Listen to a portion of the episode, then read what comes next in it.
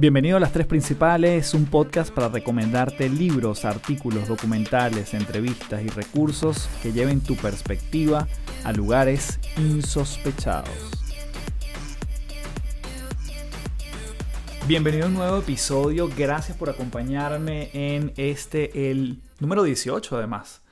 Estoy muy contento, como siempre, de acompañarte por esta vía, porque hoy tengo un libro que vamos a desglosar es un libro fascinante, es un libro que tiene mucha ciencia detrás, tiene muchos experimentos, tiene muchas eh, anécdotas y está escrito por el señor Dan Ariely, economista conductual. Te voy a contar eh, más adelante, ya en, la primera referencia, como siempre vamos a dividir este episodio en tres. En la primera referencia te cuento por qué él llega a hablar de la irracionalidad y se convierte en uno de los referentes quizás más relevantes de los últimos tiempos en cuanto a la economía conductual, cómo nos comportamos frente al dinero, qué tan racionales o irracionales somos a la hora de tomar decisiones. Eh, combina justamente la economía y la conducta humana. Entonces, de eso se va a tratar el episodio de hoy, como siempre. Voy a dividir este libro en tres grandes referencias o tres grandes bloques donde hablo de diferentes experimentos que tienen aplicación en nuestra vida cotidiana. Y antes de comenzar, decirte que nos podemos ver en arroba café del éxito en Instagram. Igualmente, te invito a que seas parte, si está en ti, dejar un legado a través de la palabra escrita. Puedes ingresar a www.autordelibros.com y te acompaño a través de un programa 100% online que implica también un mix de asesorías conmigo a escribir tu primer libro en 120 días. Asimismo, las inscripciones para el programa de creencias a resultados que comienza el 4 de julio ya están abiertas. Allí también puedes inscribirte. La descripción o la, el link de ese programa está en la descripción de este episodio. La página es www.metamorfosisweb.com slash DCAR. Entonces, igualmente lo tienes allí, que lo pinchas en la descripción del programa de este episodio y llegas directamente. De creencias a resultados es un programa de muy pocas personas que estoy abriendo para acompañarlos durante todo el mes de julio. Tenemos sesiones los sábados, vamos a tener sesiones de preguntas y respuestas los, los, los miércoles. Todas las sesiones quedan grabadas y está justamente diseñado para que podamos pasar de la intención a la acción, transformar el miedo en confianza y pasar de la procrastinación al enfoque efectivamente a los resultados. Así que sin más, comenzamos con este nuevo episodio de las tres principales, hoy protagonizado por el gran Dan Ariely.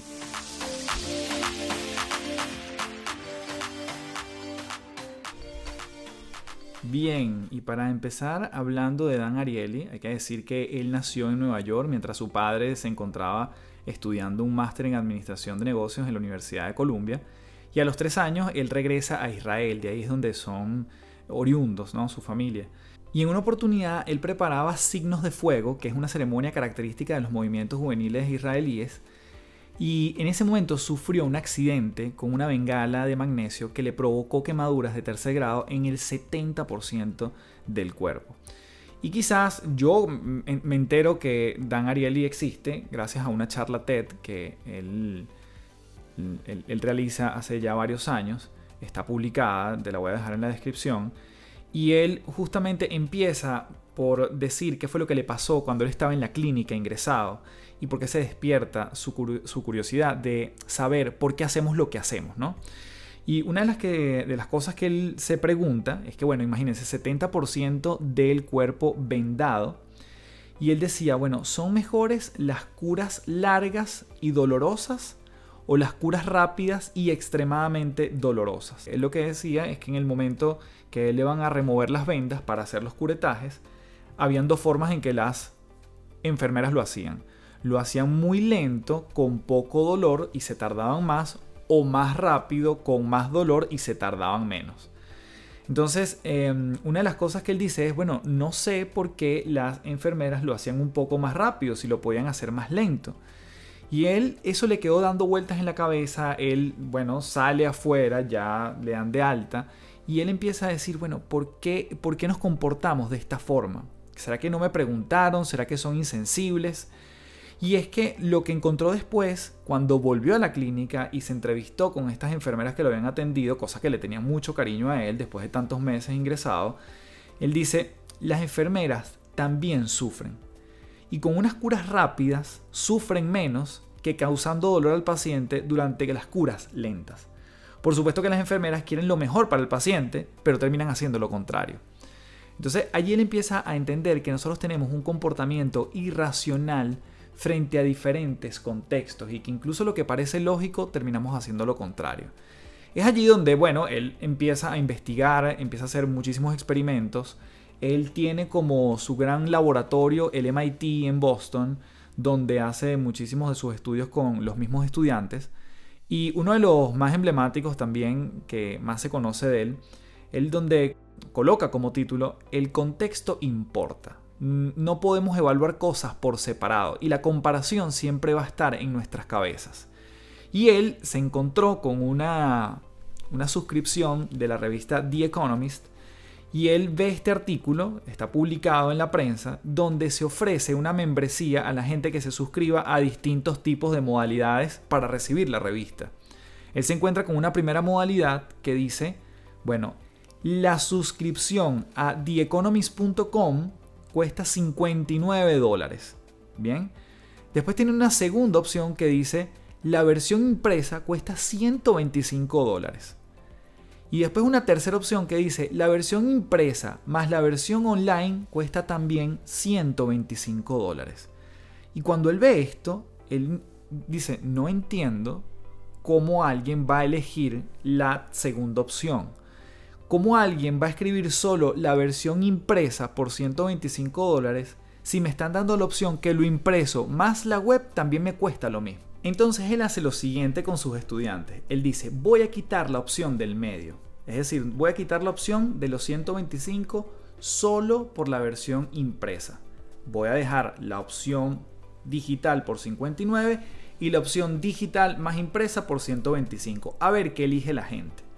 Los resultados es que el 68% de las personas eligieron lo digital, es decir, la de 59 dólares, y un 32% la impresa más digital. Entonces, bueno, perfecto. Tienes ahí un porcentaje que se divide, menos personas eligen la versión más costosa, pero después dice, ok, volvamos a incluir la versión impresa dentro de las opciones. Agarra otro grupo de sus estudiantes, les dice con cuáles serían ustedes y los porcentajes cambian. Nuevamente tenemos las tres opciones, 59, 125 y 125. Y entonces los porcentajes cambian dramáticamente. Solo el 16% elige la versión digital de los 59 dólares, obviamente 0% la versión solo impresa y 84% la versión impresa más la digital. Por lo tanto, ese precio del medio, claro que importa, porque genera comparación, genera contraste. Y entonces, además, eso genera un beneficio económico, en este caso para The Economist, porque consigue que la mayor parte de la gente pague por la opción más cara.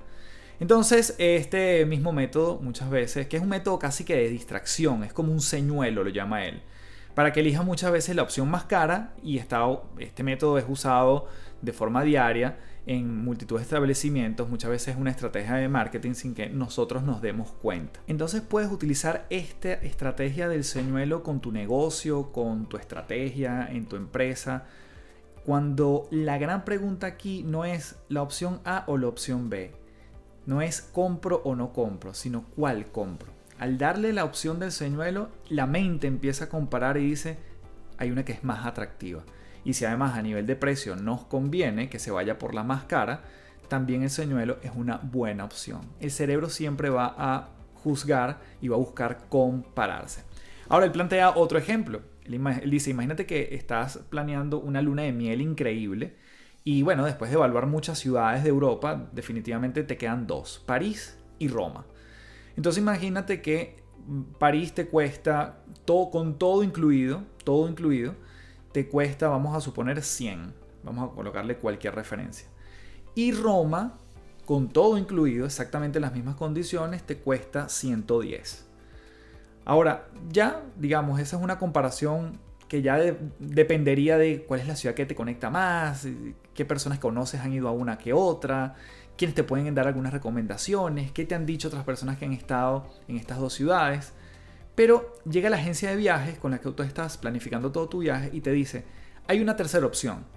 Puedes irte a Roma, lo que pasa es que no incluye el desayuno y cuesta lo mismo que Roma con desayuno. En ese momento, aunque parece irracional, tú dices, pero ¿quién va a elegir por el mismo precio sin desayuno a con desayuno? Ya París queda fuera de la ecuación. Roma con desayuno se vuelve profundamente más apetecible. Entonces allí incluso la agencia o quien fuese, en vez de estar ganando 100 por París, está ganando 110 por Roma. Y es aquí nuevamente el efecto señuelo. Muchas veces con qué nos estamos comparando es lo que hace que tomemos una decisión u otra. Así que bueno, en este primer bloque de las tres principales, quería mencionarte este par de, experimentos de Dan Ariely, donde justamente el cerebro nos juega una, una trampa. Por eso es que este libro donde él plantea esta serie de experimentos se llama Las trampas del deseo, porque muchas veces caemos en ellas sin darnos cuenta. Entonces lo interesante es, como consumidores, qué tan atentos estamos a esto y como además estrategas de nuestros propios negocios, de nuestros propios emprendimientos, cómo lo podemos utilizar a nuestro favor. Nunca estaríamos haciendo trampa, no se trata de estafar, es simplemente entender los sesgos cognitivos con los cuales vivimos y cómo podemos aprovecharlo o estar más atentos. Así que con esto vamos a seguir con más de Dan Ariely que tiene cosas fascinantes en este segundo bloque de las tres principales.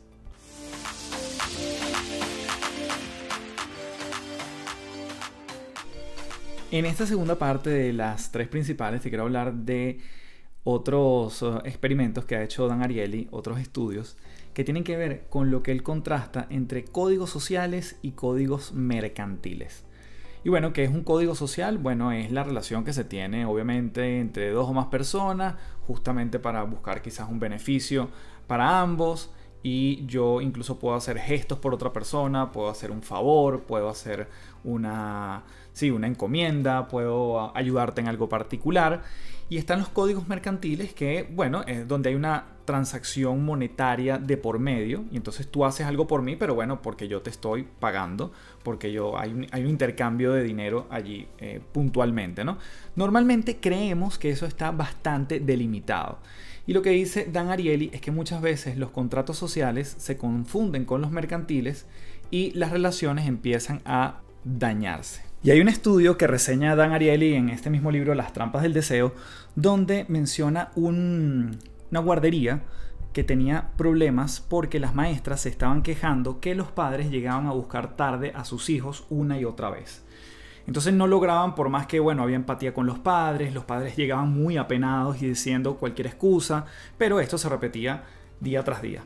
Ellos logran y dicen, bueno, vamos a hacer una cosa, vamos a cobrar una multa a los padres que lleguen tarde. ¿sí? Digamos, colocan una transacción mercantil en el camino, que es la multa y a cambio, entonces, este, o la multa por penalización de buscar a tu hijo tarde. Lo que sucede es que cuando empiezan a medir los retrasos después que implantan la multa, la curva empieza a ser peor.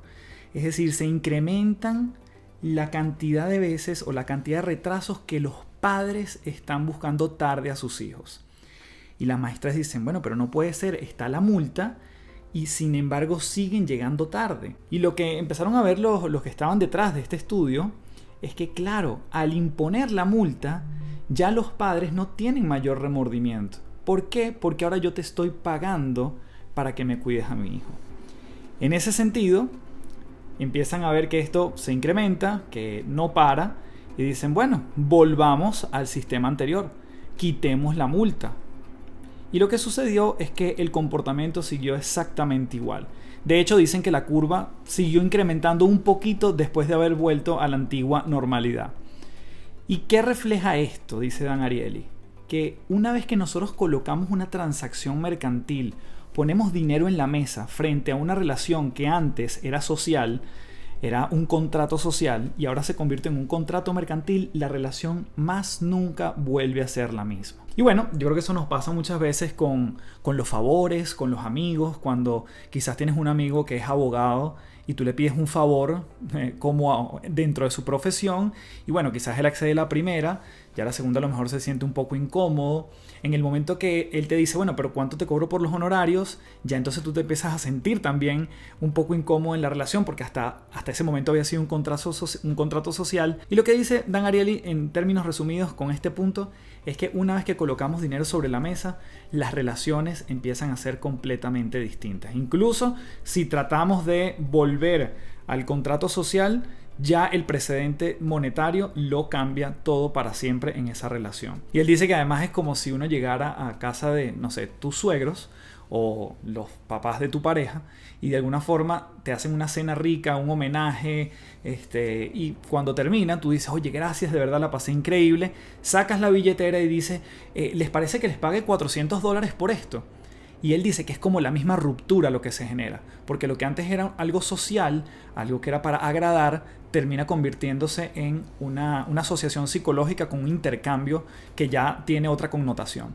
Entonces, bueno, tomémoslo en cuenta a la hora de nosotros poner dinero sobre la mesa en diferentes contextos y yo creo que este experimento de alguna forma lo demuestra. Hay otro estudio que Dan Ariely reseña que hace con sus estudiantes en, en el MIT y él toma tres grupos de estudiantes, van entrando a una sala donde hay computadoras y en la pantalla de cada computadora digamos que hay un cuadrado de un lado de la computadora, en la pantalla, y del otro lado hay una serie de pelotitas de colores. ¿sí? La, tarea era muy simple, era ver en un tiempo determinado cuántas, qué grupo de personas de los que iban a pasar, eran tres grupos, cuántos pasaban más peloticas de un lado a otro. Al primer grupo se le ofrecían 5 dólares por cada pelotica que pasaran a un lado. Al segundo grupo se le ofrecían 10 centavos, es decir, mucho menos que lo anterior, por cada pelotica que pasaran a un lado en el tiempo determinado. Y al tercer grupo le dicen, oye mira, nosotros estamos eh, invirtiendo en una causa estamos invirtiendo en un movimiento y estamos haciendo algunos estudios, te pediríamos por favor que hagas tu mayor esfuerzo.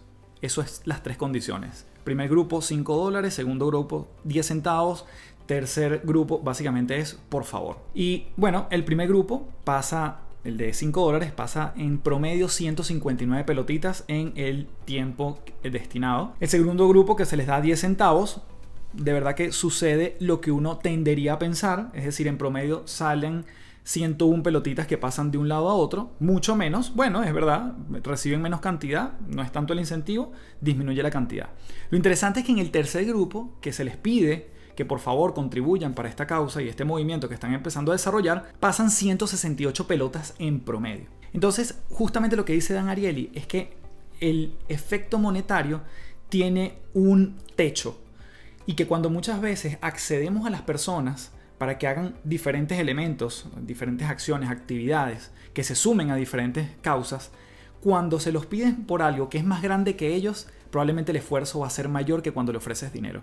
Sobre todo, además, esto tiene mucho, esto es muy importante y además lo confirma otro autor que se llama Daniel Pink, que él dice que cuando estamos hablando de personas que trabajan por objetivos en cosas que son un poco más, que tienen un poco más de propósito, ¿no? A pesar de que esto es bastante mecánico, pasar una pelotica de un lado a otro, se les vende a las personas que están participando en una causa mucho más grande que lo que ellos, o, que tiene un impacto importante. Entonces, la relación del impacto de la, de la actividad que yo estoy haciendo con el esfuerzo es notable y en esta actividad o en este experimento se vuelve a, eh, a evidenciar.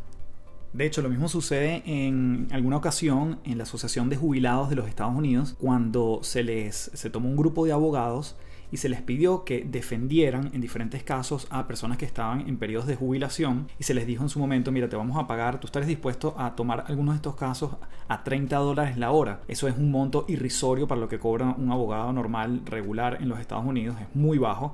La inmensa mayoría de los abogados dijo que no, que no se sumaban. Sin embargo, cuando les preguntaron que si estarían dispuestos a colaborar con esta organización de asociación de jubilados, y que si pudiesen hacerlo pro bono, esto es básicamente gratis, pues, eh, pro bono es como por el bien público, estas personas accedieron en su gran mayoría porque se sentían que estaban ayudando básicamente a un gremio. Entonces fíjense que coincide con esta actividad también de las, de las pelotas de un lado a otro, cuando muchas veces eh, la, la, causa por la que está, que está detrás de la actividad es más importante que la compensación monetaria. Así que pasamos al último bloque con dos últimos eh, experimentos, referencias del gran Dan Ariely, en este caso de un video particular bien, bien interesante que te lo dejo como siempre en las reseñas de este episodio.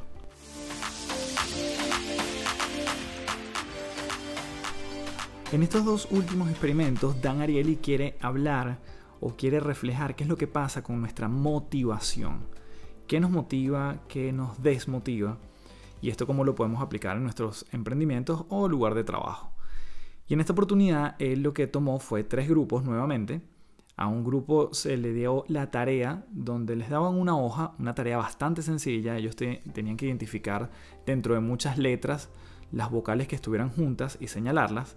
Y la gente, este primer grupo, entregaba esa tarea cuando terminaba y simplemente el experimentador que estaba regulando el ejercicio veía la hoja de arriba hacia abajo, decía ajá y luego la colocaba en una pila con el resto de las hojas. Esa era toda la observación que le daban a esa persona que entregaba su tarea. El segundo grupo, básicamente cuando entregaba la tarea, la hoja ni siquiera la veía el experimentador y la colocaba en la pila. Básicamente la ignoraba.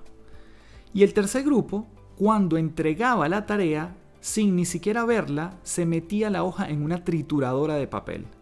Nuevamente, no se veía cuál era el desempeño de la persona. ¿Cuál era el punto que ellos querían evaluar? Cada persona, una vez que entregaba la tarea, podía volverla a hacer otra vez y por cada intento se le entregaba un monto de dinero, estamos hablando de aproximadamente unos 30 centavos el primer intento, y al, segundo intento bajaba el monto que le estaban entregando. Pero bueno, si la persona llegaba a un punto de 5 centavos, había hecho varios intentos. Lo que querían ver además era en qué momento la gente se detenía y ya paraba de hacer la tarea. Lo que descubrieron fue sumamente interesante. Recuerdo entonces, el primer grupo que entregaba la tarea, se le veía de arriba abajo lo que habían hecho, básicamente se les evaluaba su desempeño, se decía ajá y lo dejaban a un lado, esa gente tuvo el mejor, la mejor cantidad de plata que pudo recolectar, es decir, hizo muchos intentos. El tercer grupo, vámonos al último, que le metían la hoja en la trituradora, se dio por vencido muy rápido. Básicamente decían, bueno, si van a dañar mi trabajo y nadie lo va a ver, ¿para qué voy a seguir insistiendo? no lo hizo mucho más allá de un par de intentos. Pero ¿qué pasó con el segundo grupo que solamente le ignoraban la tarea y lo colocaban con el resto de las hojas? Se rindieron prácticamente igual que las personas del tercer grupo que le habían metido la hoja en la trituradora. El desempeño y la plata que llevaron el segundo grupo y el tercero fue prácticamente el mismo. ¿Y qué demuestra y dice como conclusión Dan Ariely? Muchas veces cuando estamos en el lugar de trabajo y pedimos eh, un reporte, un informe, una tarea particular a la gente que trabajamos con nosotros, nada más con el hecho de ver lo que esa persona entrega, incrementa muchísimo la motivación de seguir haciendo más. Por lo tanto, cuando se le pide algo a alguien y se le ignora, no se le reconoce, no se le da feedback, el equivalente es casi como si metiéramos su tarea en una trituradora de papel sin haberla visto la motivación decrece profundamente. Incluso ya la plata pasa a un segundo o tercer plano. Entonces, estas son las maravillas que empieza a estudiar Dan Ariely. Y, cierra con un experimento también fabuloso que tiene que ver con justamente el tema de la motivación. En este caso, la, motivación, vamos a decir, positiva. El experimento anterior de las hojas de papel lo que demostraba en qué momento la gente se desmotivaba. Y aquí vamos a ver en este último cómo la gente siente que agrega valor en un lugar. Y él se refiere esto como el efecto IKEA. Si conoces IKEA, es una tienda de muebles que en esencia todo lo que uno compra allí, uno lo pudiese armar por sí solo. Entonces él además se va a los años 60 y muestra una, mezcla de tortas, una mezcla para hacer tortas. Esta mezcla en aquel momento fue relativamente revolucionaria porque la mezcla era prácticamente perfecta, tenía todo. La gente hacía un par de cosas, la cocinaba, la metía en el horno y ya estaba lista para servir. Pero la mezcla, a pesar de que era muy buena, sabía muy bien, era de altísima calidad, no se vendía como se esperaba. Y era muy raro. Y cuando empezaron a hacer investigaciones en la gente que compraba, los consumidores que de alguna forma, los pocos que, que la compraban, se dieron cuenta que la gente no sentía que era parte de la elaboración de la torta. Es decir, era tan fácil hacerlo que no tenía ningún mérito. Cuando llegaba un invitado era como si, mira, esta torta casi que es lo mismo que lo hubiera comprado lista. No había como un esfuerzo implícito en esa elaboración. ¿Qué hicieron los estrategas de marketing de esa marca de mezclas de torta en ese momento? Sacaron de la receta de la torta los huevos y la leche de la mezcla. Por lo tanto, ahora la gente lo que tenía que hacer era, sí, abrir la caja, pero tenía que romper unos huevos, tenía que colocar su propia leche y voilà, efectivamente, ahora sí la torta parece que la hice yo. Las ventas se incrementaron también de gran manera cuando este cambio fue incorporado o, más bien fue desincorporado un par de ingredientes. Y básicamente porque lo vincula con el, efecto IKEA. El efecto IKEA, y particularmente aquí en Chile hay una tienda que, tiene como el mismo modelo, se llama Homey. Y estas tiendas uno puede armar su propio mueble. Y él lo que dice es que efectivamente tú puedes comprar el mueble listo en otro lugar, pero la satisfacción de armar tu propia eh, mesita de noche, tu propio mueble para la, para la televisión o cualquiera de las cosas que pudiesen decorar tu casa, tiene un esfuerzo implícito en ti que cuando lo ves te da muchísimo orgullo. De hecho yo soy malísimo armando cosas, pero efectivamente las dos mesas de noche de mi cuarto yo las compré, las armé, quedaron un poco choretas, pero cuando yo las veo yo digo, mm, ahí esas las hice yo. Y ese es el efecto IKEA cuando uno es parte efectivamente de lo que está, de lo que está elaborando, no cuando nos dan las cosas hechas o muy fácil. Y ahí él dice que justamente nuestra eh, motivación se incrementa radicalmente. Cuando nos sentimos parte de un todo, parte de una causa, quizás como también veíamos en ejemplos anteriores. Así que bueno, este sería el tercer bloque de los experimentos de Dan Ariely. Eh, para la gente que está en patreon.com slash café del éxito, les voy a dejar el resumen del libro Las trampas del deseo, donde no solo están estos experimentos, sino que si quieres leer más, hay muchísimo que recorrer en esta historia de Dan Ariely en este libro. Así que bueno, todas las referencias igualmente van a estar en el episodio, en la descripción del episodio, y gracias por quedarte hasta aquí. Bien, espero que este episodio haya sido radicalmente de tu agrado, porque para mí siempre Dan Ariely es volver a evaluar cuándo creemos que estamos siendo racionales cuando realmente no lo somos tanto. Y creo que muchos de estos experimentos son cosas que son disruptivas, pero que además podemos poner en práctica rápidamente en, nuestros negocios, en nuestra vida y tomar conciencia muchas veces de por qué hacemos lo que hacemos y, esas decisiones que estamos tomando desde dónde vienen. Así que bueno, me despido por esta oportunidad, te dejo mm, pendiente la tarea, si está en ti, escribir tu próximo libro en 120 días. Después de escribir tres libros yo pude armar este programa online que se llama Conviértete en autor, cómo escribir tu primer libro en 120 días. Puedes ingresar a www.autordelibros.com para que revises toda la información. Igualmente, el 4 de julio comenzamos con el programa online de creencias a resultados. También ambos links los vas a tener en la descripción del episodio para que puedas checar la información y efectivamente pasar de la procrastinación al enfoque, del miedo a la confianza y transitar un camino de cambio en mucha liviandad. Nos seguimos viendo, un fuerte abrazo. Chau, chao.